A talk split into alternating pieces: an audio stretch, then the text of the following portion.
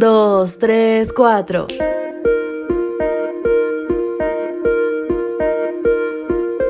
Los rebeldes armados llegaron a su automóvil y le dieron la orden de bajarse.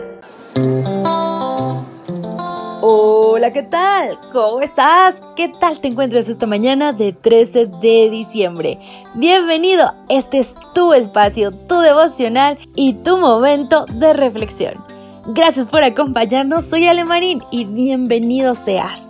Esta mañana, La fortaleza en mi vida es el título, así que vamos a nuestro texto bíblico en Salmo 27, 1. Jehová es mi luz y mi salvación. ¿De quién temeré? Jehová es la fortaleza de mi vida. ¿De quién he de atemorizarme? Este salmo nos muestra cómo enfrentar los tiempos de dificultad, ya que quien lo escribió era un experto en pruebas y dificultades. En primer lugar nos muestra en quién debemos poner nuestra mirada, no en la oscuridad que se ve venir, sino en Dios. Luego David nos da tres atributos de ese Dios en quien debemos apoyarnos. Dice que Él es uno, luz, por lo tanto puede disipar la oscuridad que se cierne sobre nosotros. Seguidamente nos asegura que ese Dios es 2. Salvación. Eso no solo significa que nos puede salvar frente a los peligros que nos puede traer el día a día, sino además nos puede salvar eternamente. El tercer y último atributo que aparece es el de fortaleza. Fortaleza es sinónimo de una ciudad amurallada, impenetrable para los enemigos. Al igual que las murallas de una ciudad ofrecían protección a sus habitantes, Dios es la mejor fuente de protección y esperanza para el creyente. Luis puede hablarnos de eso. Luis es pastor. Cuando terminó la reunión ministerial, tomó la decisión de regresar a su hogar, ubicado varios kilómetros de allí, conduciendo su vehículo. Mientras transitaba por la autopista que conduce de Medellín a Bogotá, en cierta parte del camino pudo observar la larga fila de vehículos detenidos.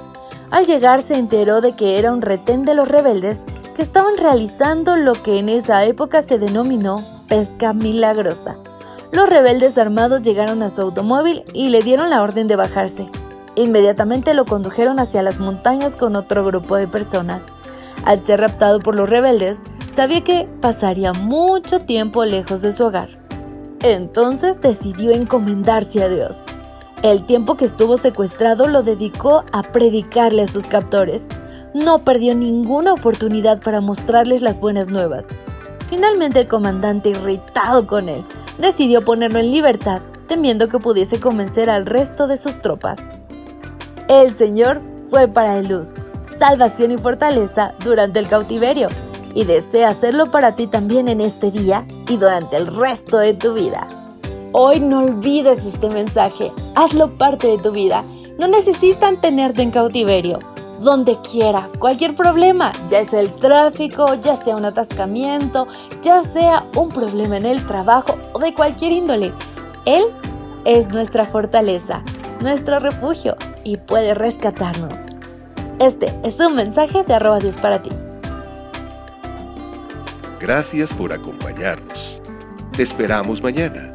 Te recordamos que nos encontramos en redes sociales. Estamos en Facebook Twitter e Instagram como Ministerio Evangelike. Y también puedes visitar nuestro sitio web www.evangelike.com.